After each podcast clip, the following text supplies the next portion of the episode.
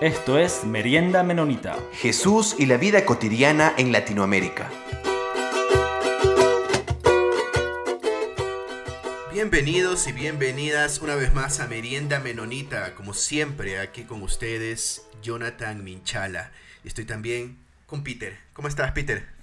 Hola, Jonathan. ¿Cómo va? Aquí estamos. Otro muy bonito día en Quito. Sí, y emocionado, bueno, siempre decimos esto, pero es que en verdad si hacemos estas entrevistas es porque nos emociona los temas que estamos hablando. Y estamos tocando el tema de ecoteología ahora, ya sería nuestra tercera entrevista, Peter. Y para esta entrevista del día de hoy hemos invitado desde Bogotá, Colombia, al teólogo Andrés Inampuez. Eh, Andrés, es un placer que tenerte el día, el día de hoy con nosotros. Eh, sí, eh, muchas gracias, eh, Peter, Jonathan, por esta invitación y también, bueno, por este tema tan apasionante para nosotros como creyentes. Y bueno, que también se pueda compartir algunas experiencias que nos ayuden también a, a promover estos desafíos que tenemos hoy, hoy en día en nuestros países. Gracias Andrés. Y como siempre hacemos aquí en Merienda Menonita, quisiéramos eh, que tú mismo puedas comentarnos un poco sobre ti, sobre tu trabajo. Sí, bueno, como tú lo dices, eh, soy teólogo de, la Pontificia Universidad Javeriana. Eh, actualmente estoy trabajando como docente en la Universidad Santo Tomás, de la sede de Bogotá, y en los últimos cinco años pues dadas las coyunturas de nuestro país, Colombia, eh, con el tema del acuerdo de paz, con todo este proceso pues de violencia política, eh, de crisis social, mm, eh, he venido trabajando las conexiones entre la cultura de paz, la paz ambiental, que es un neologismo, digamos, que he venido potenciando, y las reflexiones teológicas quizás hemos querido hacer un ejercicio interdisciplinar y es lo que hemos venido haciendo en nuestras últimas investigaciones.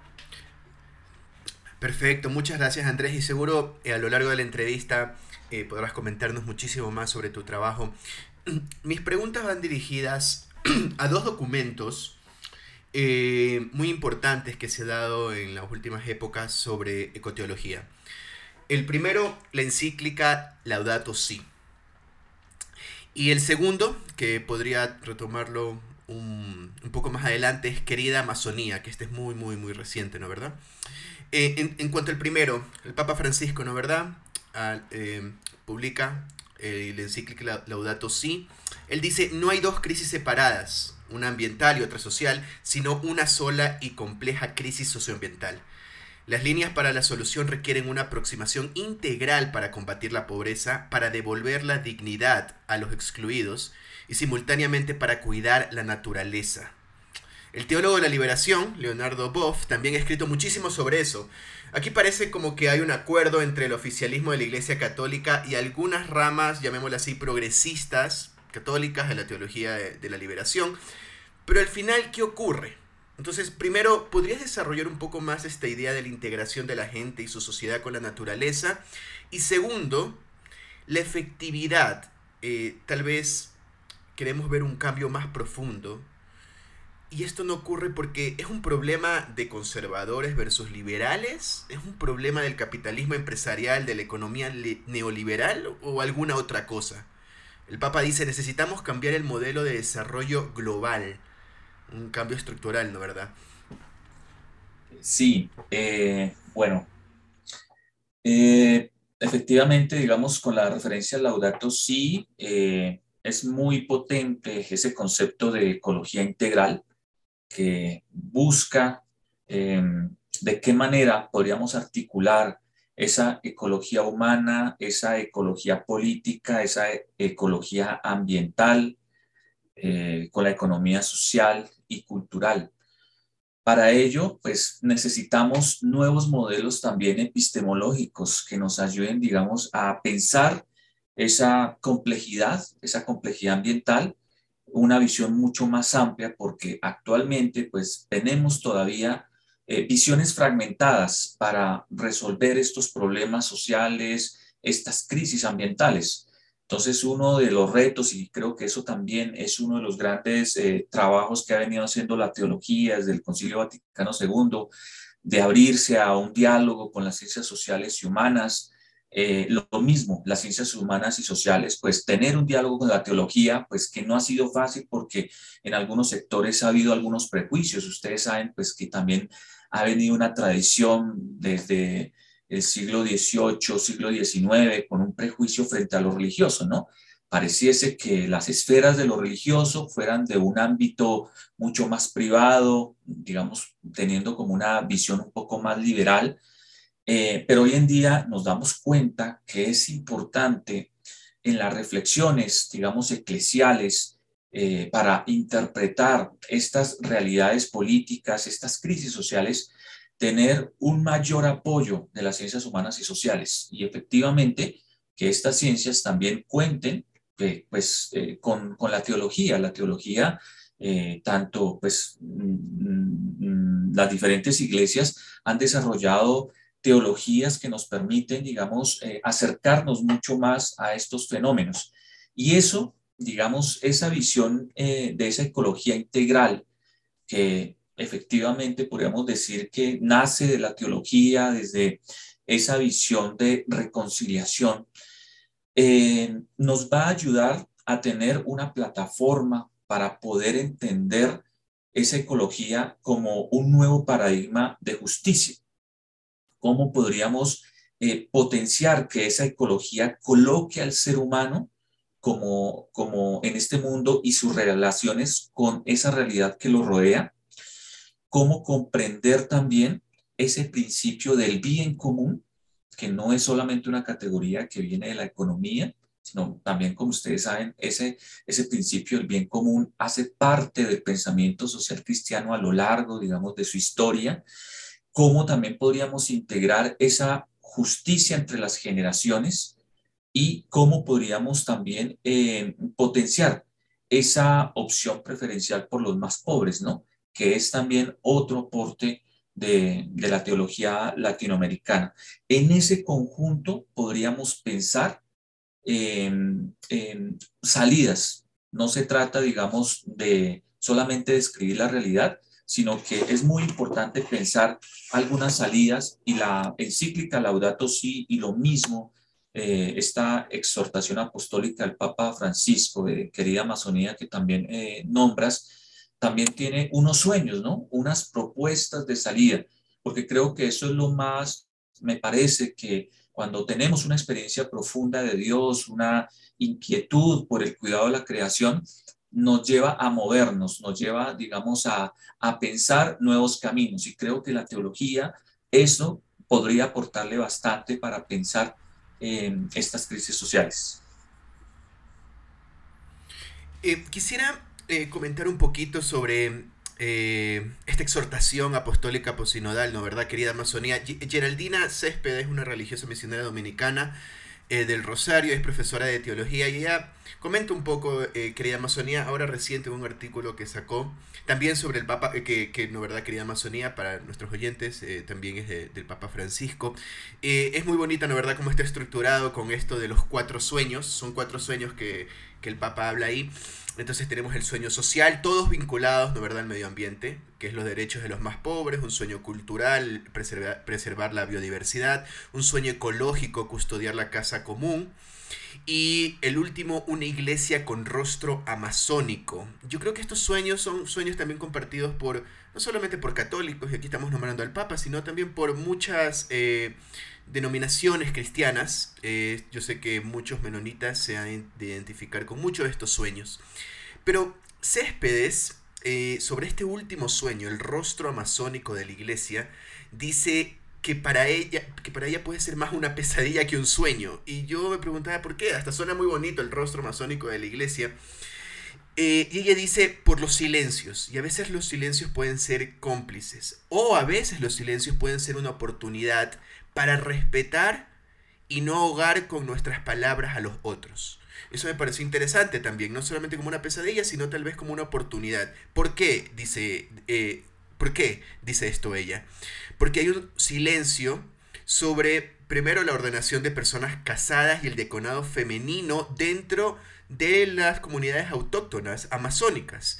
Eh, que sí fueron comentados en el sínodo de la Amazonía. Entonces, más allá de la discusión desgastante entre conservadores, progresistas, sobre el ordenamiento de las mujeres, mi pregunta más bien va dirigida a cómo entender el silencio del Papa sobre este asunto y al mismo tiempo el Papa es muy fuerte condenando el colonialismo y aboga, ¿no verdad?, por un respeto, una escucha a las comunidades indígenas y tomar en serio lo que estas comunidades quieren hacer si es una conversación en verdad sincera y seria, no se, no se eh, daría eh, un condiciones de antemano donde esto no vamos a negociar. Si es una conversación no verdad seria y si se está no verdad condenando verdaderamente el, colonialismo. Entonces, quisiera un poco, si nos podrías eh, reaccionar un poco a este, este pensamiento, Andrés. Bueno, pues concretamente frente a lo que estás eh, leyendo, eh, sé que el Papa mm, eh, también hace referencia en la exhortación apostólica sobre la fuerza y el don de las mujeres. ¿Cuál sería ese papel, digamos, de las mujeres dentro de esa mm, evangelización en la Amazonía? Y pues yo creo que ahí en el fondo, pues no podríamos ir a, a, una, a una cuestión clerical, o sea, una eh, clericalización de las mujeres, sino más bien revisar de qué manera se podría potenciar ese trabajo, eh, digamos, de una mayor participación eh, de la mujer en la iglesia. Y creo que en esto, pues bueno, tendríamos que seguir escuchando al Espíritu Santo cómo en estas nuevas circunstancias, en nuestras nuevas realidades, con estas complejidades de nuestra, de nuestra Amazonía, pues nos podría ayudar a, bueno, a darle esa mayor participación.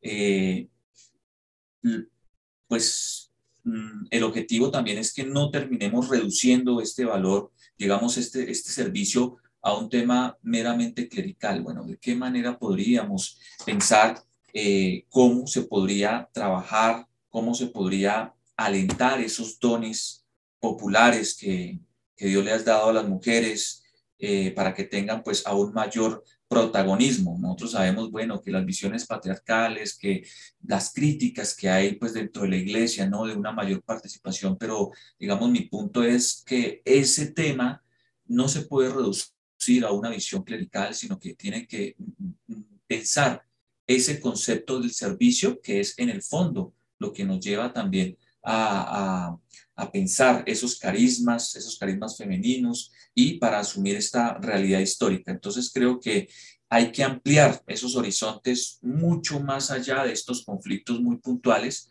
y efectivamente esos, esos eh, silencios que nos lleven a pensar, bueno, nuevas formas creativas. Creo que hoy en día el tema de los signos de los tiempos nos lleva a pensar de manera creativa a la fe. Y eso es, digamos, lo que tenemos que apostarle. ¿De qué manera podríamos mm, reconocer eh, em, mm, estas situaciones para que podamos efectivamente con soluciones pragmáticas, con eh, unas perspectivas mucho más amplias, de tal manera Mm, que podamos pensar también en culturación, eh, que la iglesia también esté a la altura, digamos, de estos desafíos y retos del siglo XXI. Andrés, este, ah, no, nos acercamos un poco a, bueno, a, este, a, esta, a esta conversación a través de, una conversación anterior que tuvimos con, Douglas Kaufman, que, que, él ha escrito un poco sobre ecoteología desde una perspectiva menonita anabautista. Y algo que, que, que, él mencionó y usted desarrolla mucho más este, en un artículo es sobre la, la asedia este, socioambiental. y, y, quería ver si, si, nos podía explicar un poco este, este tema de la, de la asedia en... porque ah, cuando yo este, leyendo el artículo y reflexionando también un poco con lo que decía antes um, Douglas Kaufman, me vino a la mente este, la, básicamente, la, por un lado, la, la flojera. O sea, estoy cansado, yo quiero vivir mi vida, ustedes están insistiendo que yo tengo que hacer todas estas cosas para el medio ambiente, yo quiero solo sobrevivir. También por otro lado, esta idea de, de, de, como parálisis. Hay tanto mal en el mundo, más encima están diciendo que hay cambio climático, todos estamos fregados, mejor no hago nada porque es inútil. este, y, y, el miedo de que si yo me meto a, luchar en esto, me, puedo lastimar. ¿no? Pero, pero también, obviamente, desarrollas mucho más este, esta idea de, de, como de, Por un lado, sí, de parálisis, de, de, de flojera, de, no actuar. quería ver si, si, nos podía desarrollar un poco más ese tema en, frente a esta, a esta realidad de, cambio climático y, y este, desastres este, socioambientales.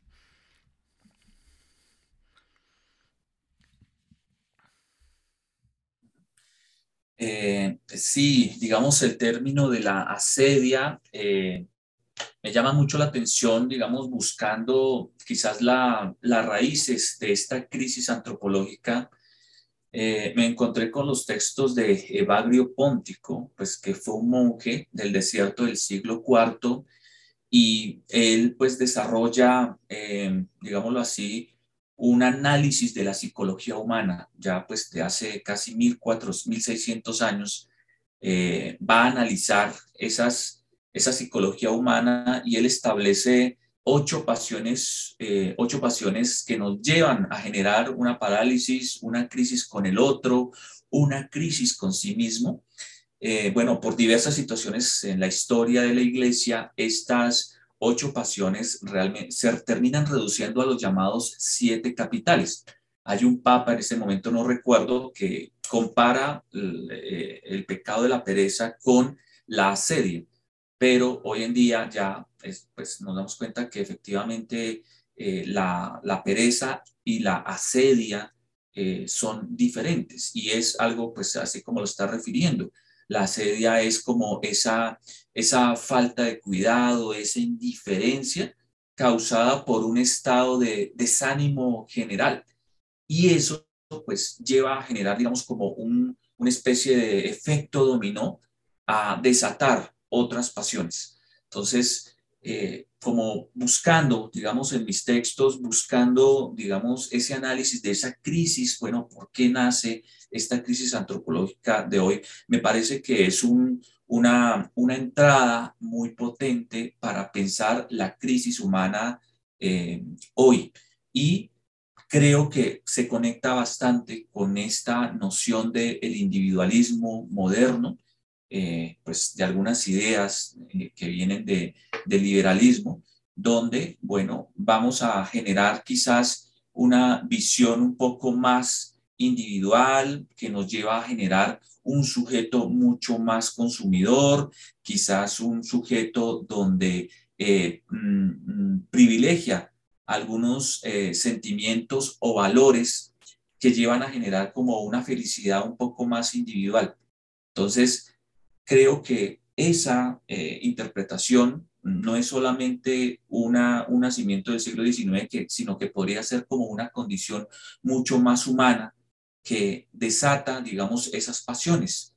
Entonces, frente a eso, pues el mismo Evagrio Póntico en sus textos nos dice, bueno, frente a esas situaciones es muy importante el discernimiento, cómo eh, el sujeto cuando está en esa realidad es importante que eh, en un ejercicio de conversión pueda reconocer por lo menos la vida como una gracia, como un regalo, que pueda reconocer en el otro también parte de su propia humanidad. Es decir, ahí va a desatar esos sentimientos de solidaridad, de, cuidado por el otro. Y bueno, esa, digamos, eso lo que le pasa al ser humano, creo que es lo que está pasando hoy en día para que repercutan, digamos, en, en, ese modelo económico, por ejemplo, de la economía extractiva de nuestros países, ¿no? Como una lógica eh, mm, individual de corporaciones, de instituciones, pues están generando estas crisis ético, éticas, estas crisis sociales, estos dramas eh, que llevan a generar una violencia. Ustedes saben, y yo sé que aquí eh, en Colombia, no sé si lo saben, es uno de los países donde más asesinatos de líderes ambientales existen en el mundo, pero también conozco casos donde Brasil, en Centroamérica, en otras regiones del mundo también hay estas crisis de, de asesinatos de líderes sociales y pues ahí conectamos con el tema de la violencia, ¿no? Entonces, en el fondo, estas crisis eh, socioambientales, estas crisis eh, antropológicas desatan una violencia, una violencia armada, una violencia social, eh, una violencia económica. La salida de eso, ¿cuál es? Y eso es lo que planteo, digamos, en mi texto, es volver, digamos, a, reconocer esa crisis ambiental como una crisis antropológica, pero como también lo, leyeron ustedes, no se puede pensar de una manera diferenciada. ¿sí? Eh, que una, eh, es importante por eso que en nuestras reflexiones teológicas, en nuestros eh, diálogos con los sociólogos, con los cientistas políticos, pensemos una sola realidad. Y de ahí, digamos que queremos pensar cómo efectivamente estas crisis humanitarias, esta muerte de, estos líderes sociales, obedecen pues a unos problemas pasionales que no es solamente un tema individual, sino que es una responsabilidad también social, una responsabilidad también política y obviamente pues también una responsabilidad de nosotros como creyentes, ¿no? De creyentes en el Evangelio. Una salida es la que yo planteo como una ecoteología del cuidado. Y esa ecoteología del cuidado, bueno, implica eh, toda la reflexión de lo que hoy en día en la iglesia con Leonardo Boff, yo sé que con también algunos pastores de otras iglesias han desarrollado ese concepto de cuidado que también es fundamental para, para pensar una espiritualidad eh, transformadora, una espiritualidad que resignifica esas relaciones eh, con el otro, esas relaciones, digamos, con la creación, eh, esas relaciones también con Dios. Entonces, este, yendo justo siguiendo este, este mismo punto de, de, de reconstrucción. este, igual hemos preguntado a, anteriores, este, en, anteriores conversaciones de, desde la, iglesia anabautista menonita. Este, un, un, punto bastante fundamental es el, trabajo de la, reconciliación de que somos, eh, todos los seres humanos somos reconciliados con, Dios a través de Jesucristo, somos reconciliados entre hermanos y hermanas. Aquí también eh, siguiendo el ejemplo de, de, de Jesucristo. pero también algunos podemos ir un poquito más allá y decir que a través de, de la, bueno, de, de, Jesús ser resucitado, este, nosotros también podemos hacer un trabajo de reconciliarnos con la creación de Dios. ¿no? Entonces, creo que eso va algo igual en, en línea con lo que, lo que planteas de, de, que el trabajo de ecoteología, el trabajo de, de, de, enfrentar esta crisis socioambiental, también necesita este trabajo de de una cultura de paz, ¿no? de que todo está vinculado. Pero entonces quizás nos podría dar algunos ejemplos o, ideas, retos de, cómo podríamos concretamente ir y hacer esto como, como iglesias, como, como comunidades de fe, como creyentes. En, mi vida diaria, ¿cómo puedo reconciliarme con, con la creación um, de Dios. Sí, eh, muy buen punto, Peter, eh, porque aquí me lleva a pensar, eh, bueno, aquí hay un autor, un filósofo, un humanista llamado René Girard, de la escuela de Stanford, que en 1972 sacó un libro llamado La violencia y lo sagrado. este autor pues ha tenido, digamos, un gran aporte a las ciencias humanas y sociales, a las ciencias teológicas. en su momento, en este libro que les comento, mostraba cómo eh, la violencia era concomitante a lo sagrado, o mejor aún, eh, a nivel antropológico, todas las prácticas religiosas llevaban a pensar que de esa misma manera se podría eh, lograr controlar la violencia a través de los ritos, a través de unas narrativas y a través de las leyes, de las leyes religiosas. A nivel cultural, pues estos mitos, estos ritos y estas prohibiciones eh, llevan a generar todo un sistema religioso. Para este autor, para eh, Girard, así fue como las sociedades, el proceso de hominización fue, se llevó a cabo gracias a esta articulación de lo religioso. Y ahí coincide, digamos, con algunas eh, perspectivas teológicas donde lo religioso es lo que cohesiona el mundo. Mm, eh, en su momento, pues, eh, se llegó a pensar que lo religioso, pues, era una cuestión personal, una cuestión de algunas comunidades, pero lo más interesante de este autor y que hay otros autores como Franz Finkelhammer, que también es un, un teólogo alemán que ha, hecho teología y ha hecho economías de América Latina, eh, em, han, demostrado, y bueno, también otros filósofos como Walter Benjamin, cómo el tema de lo religioso está conectado o, es, o está intrínsecamente conectado a todos los modelos culturales. Es decir, la economía también tiene rituales, tiene eh, unos mitos tiene también unas leyes, unas leyes del mercado. Y en ese conjunto hay unas ciertas, eh, mm, digamos, prácticas que llevan a generar violencia. Entonces, me explico.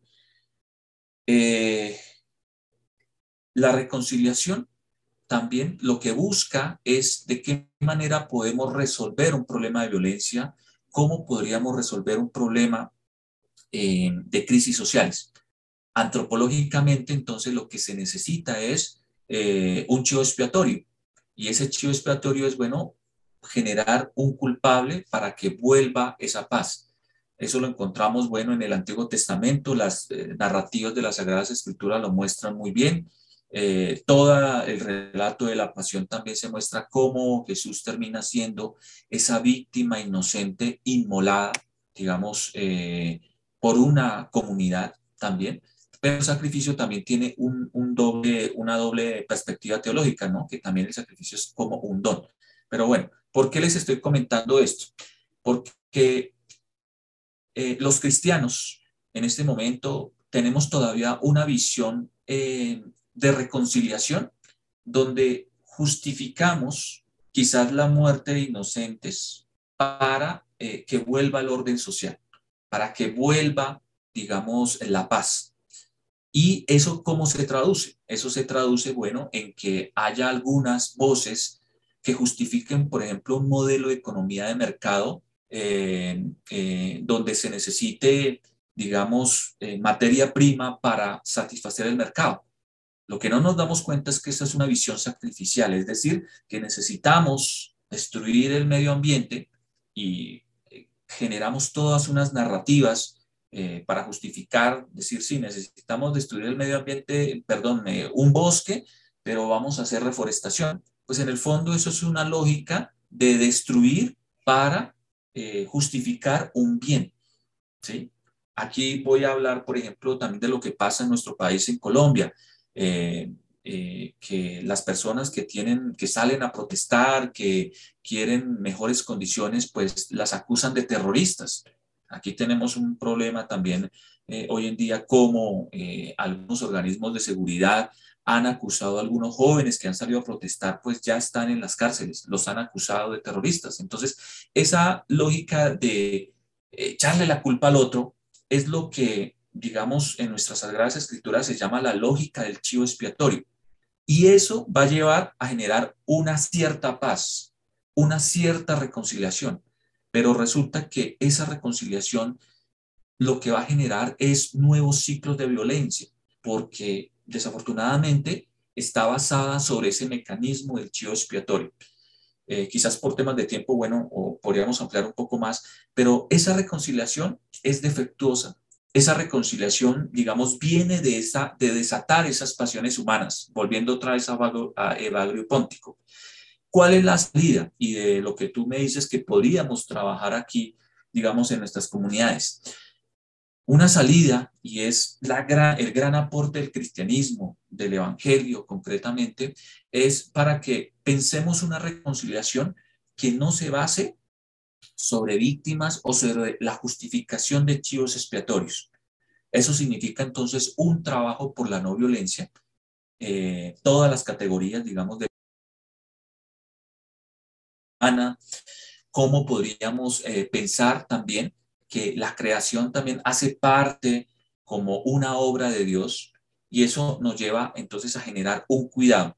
Y ese cuidado desde las categorías, desde la no violencia, desde las categorías del cuidado, desde las categorías de una responsabilidad como una dimensión también ética, política, una responsabilidad, digamos, del cuidado de la tierra, pues eso nos lleva a generar unos hábitos unas prácticas, unas prácticas personales, unas prácticas cotidianas eh, del cuidado del medio ambiente, eh, generar nuevos liderazgos. En este momento, por ejemplo, estamos trabajando concretamente cómo potenciar los liderazgos ambientales frente a estas amenazas, a estas amenazas, digamos, donde el modelo de eh, economía extractiva, por ejemplo, en nuestros países, está llevando a, también a una crisis por el tema del agua, del agua potable en las comunidades. Bueno, cómo las comunidades desde nuestro trabajo de teología, desde eh, ese ejercicio de liderazgo ambiental, el liderazgo social, puede potenciar una mayor integración dentro de las comunidades, que la categoría comunidad también es otra categoría teológica fundamental. Es decir, cómo podríamos en conjunto, en comunidad, pensar una, lo que los expertos llaman una gobernanza ambiental, de qué manera las instituciones eh, eh, eclesiales y también políticas pueden ayudar a potenciar estos liderazgos comunitarios para el cuidado de, del medio ambiente. ¿sí? Entonces, creo que es importante aquí en el fondo para pensar acciones, eh, pensar esta categoría de la reconciliación. ¿Cómo estamos pensando también, bueno, esa visión de Dios? Si es un Dios vengativo, si es un Dios eh, justiciero, que, y eso lo hablo pues concretamente en la efervescencia que estamos viviendo aquí en Colombia con nuestro tema del acuerdo de paz, de la implementación, cómo están surgiendo nuevas violencias, desafortunadamente nuevamente en las regiones aquí de Colombia, si ustedes han escuchado quizás las noticias, nuevamente con algunos grupos armados ilegales, con el problema del narcotráfico, cómo eh, vamos a darle solución a eso. Para algunos dirán, bueno, es necesario eh, em, eh, asesinar a los malos, matarlos, enviarlos a una cárcel, eh, una condena, pero como sabemos, pues es una justicia punitiva. ¿De qué manera la justicia restaurativa, una justicia un poco más amplia, podríamos, nos podría llevar a pensar en una reconciliación, no que se justifique en ese chivo expiatorio, sino en una reconciliación donde realmente reconozcamos nuestra propia violencia. Y eso implica procesos de conversión, que en el artículo quizás a, eso llevo, que aquí lo más importante de nuestra experiencia creyente es una experiencia de conversión eh, profunda, donde reconozcamos nuestra propia violencia, que muchas veces es muy complejo, es muy difícil, porque no la reconocemos. Ese creo que es un gran aporte del cristianismo para pensar las ciencias sociales y humanas, ¿no? Cómo el cristianismo ha develado, ha mostrado esa lógica de violencia que ha, generado en los seres humanos, pues esa destrucción contra sí mismo y contra los otros. Andrés, me, interesa continuar por esta misma reflexión. Eh, y ahora que nombras a Girard, recuerdo cuando leí Veo a Satán caer del cielo como un relámpago, me impactó sobre todo la parte eh, donde muestra cómo al matar, ¿no verdad?, a este eh, cordero totalmente inocente, revela las estructuras de violencia claramente que existe eh, en la humanidad. sin embargo, y continuando y retomando el asunto de economía, me hace pensar lo siguiente. es muy obvio que debería ser muy obvio que en la economía y los políticos deberían poner, ¿no verdad?, al humano por encima del capital. Eh, sin embargo, algunos califican alguna de estos intentos, sobre todo de gobiernos progresistas, eh, como un idealismo eh, y que me interesa si podrías reflexionar un poco más en algunos asuntos concretos que ves en comunidades. Algunos políticos dicen la sustentabilidad está bien mientras no daña la economía. Eh, la teóloga holandesa radicada en Chile, Ariane Van Andel, ella responde, el asunto es al revés. Eh, la economía está bien mientras no se dañe la sustentabilidad. Eh, ¿Cómo ves esta relación entre economía y medio ambiente, teniendo en cuenta que muchos de nosotros podemos alabar incluso algunas cosas como el, gobierno de Correa, de Rafael Correa, y sin embargo, su verdaderamente, su, su izquierda tambalea y su progresismo tambalea cuando es cuestión del medio ambiente, de extractivismo en las selvas amazónicas del Ecuador.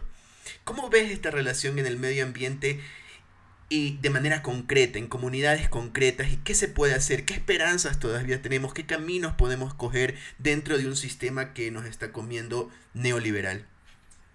Sí, eh, las salidas, digamos, a nivel concreto de las comunidades es seguir potenciando ese modelo de economías eh, solidarias, eh, ese modelo de economías sociales que buscan, primero, que haya mm, un modelo de consumo mucho más responsable. Aquí, digamos, a nivel macro, el gran problema es que tenemos actualmente de este modelo de economía es el modelo de consumo. De hecho, bueno, ahora que nombras, hay un, un libro muy, eh, muy interesante, en este momento no recuerdo el autor, pero también es un chileno, donde habla del consumo te consume, eh, así se titula. Eh, este modelo de consumo es lo que realmente ha llevado a una crisis de esta economía, de este modelo de economía de mercado. Eh, y por lo tanto, es decir, no se trata de entrar en choque entre capitalismo y socialismo, como algunas fuentes han intentado hacer, no. De hecho, el pensamiento social cristiano aboga por una economía social del mercado.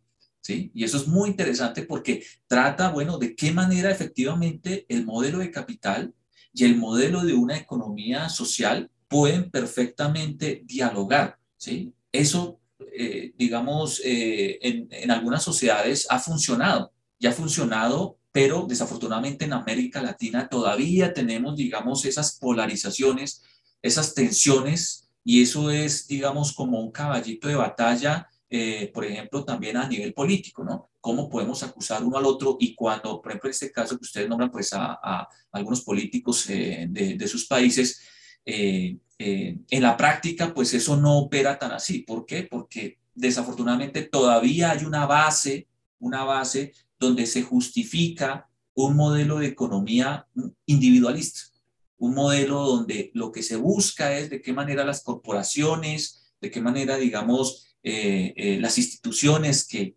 administran el mercado lo que buscan es un individualismo. ¿sí? ¿Cómo puedo minimizar eh, mis, mis pérdidas, maximizar mis utilidades, pero no hay una, una retribución, digamos, a través de pago de impuestos, por ejemplo, que nos pudiese ayudar, digamos, a generar una mayor equidad. ¿Cuál es la propuesta, digamos, desde, desde una visión cristiana? En este momento se me ocurre y, me parece muy interesante, por ejemplo, eh, la propuesta económica de Christian Felber. Yo sé que no es una, una propuesta económica, es un economista alemán. Eh, eh, Christian Felber no la trae, digamos, del cristianismo, sino que se acerca bastante al cristianismo y es una economía del bien común. Y entre otras cosas, ejemplos prácticos, cómo desde nuestras políticas sociales podríamos generar, por ejemplo, mayor impuesto a la riqueza. Ese es uno de los temas, por ejemplo, que aquí en Colombia se está trayendo a colación y me doy cuenta cómo, digamos, algún sector de empresarios eh, lo rechazan.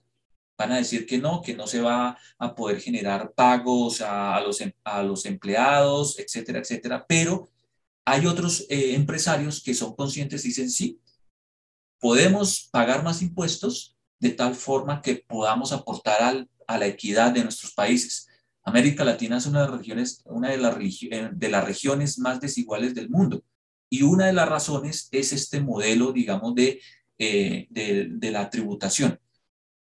Cuestiones prácticas, digamos, a nivel de política social, se podría generar este, este tema de los impuestos, como también a generar eh, modelos, digamos, de economía social solidaria, de, de modelos, por ejemplo, de seguridad alimentaria. hay varias iniciativas, eso es lo más importante que me parece que hay que visibilizar más eh, cómo en nuestros países, en nuestras regiones, en, en, nuestros territorios, hay modelos de economía eh, que llevan a generar, por ejemplo, mercados eh, sostenibles y sustentables. Cómo se han organizado cooperativas, grupos, digamos, de personas para que, digamos, este tema de seguridad alimentaria sea más accesible a, a diferentes grupos de personas. Entonces, yo creo que una de las maneras es que por ejemplo, en estos programas, de pronto más adelante, eh, que nos cuenten cómo eh, se pueden hacer modelos de economía empezando, digamos, desde nuestros propios eh, territorios.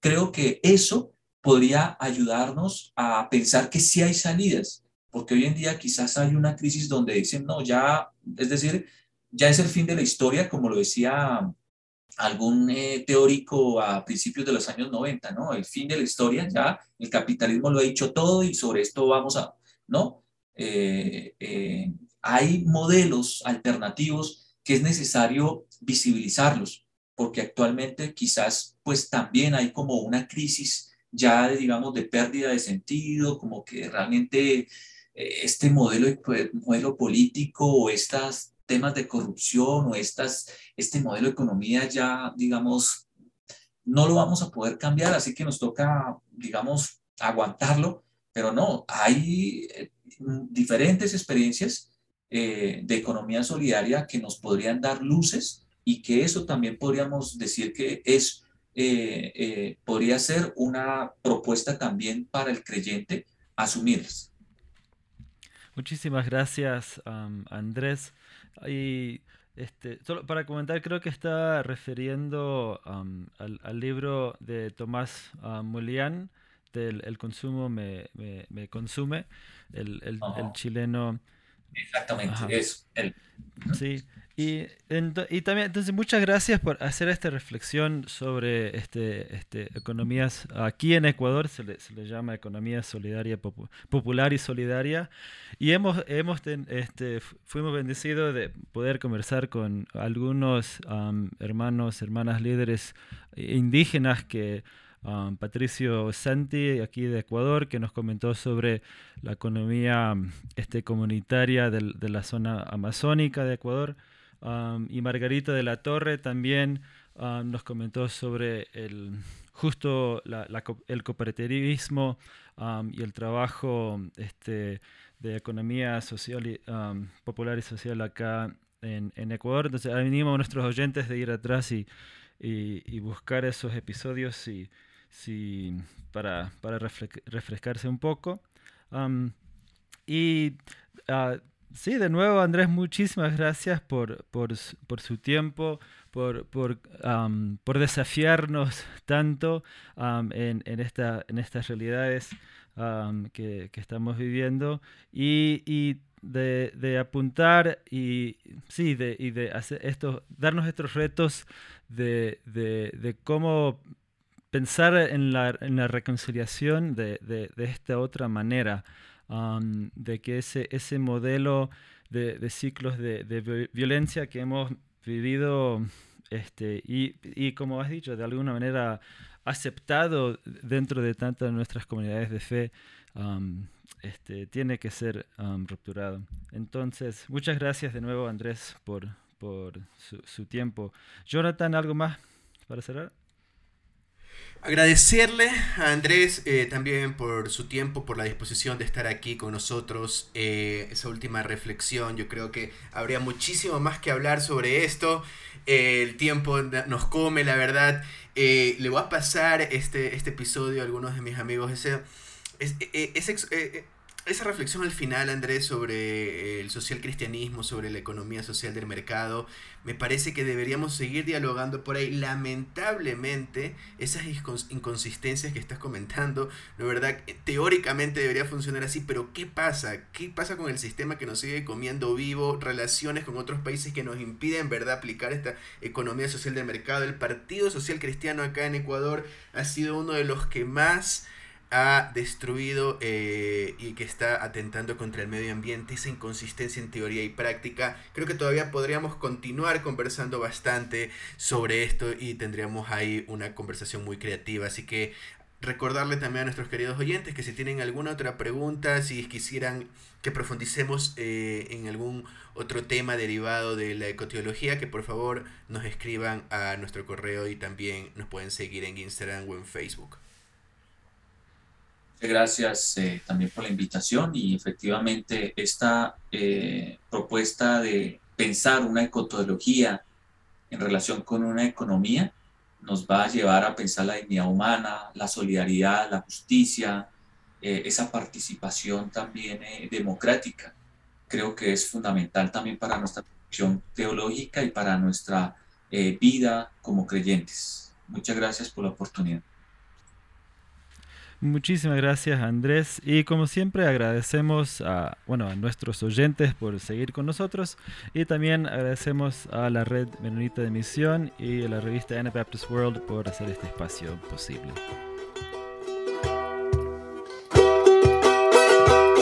Los comentarios vertidos en este programa no representan necesariamente la opinión de Merienda Menonita, la red Menonita de Misión o Anabaptist World. Esto fue Merienda Menonita. Siempre estamos atentos a sus opiniones y preguntas y nos pueden escribir al info arroba meriendamenonita.com.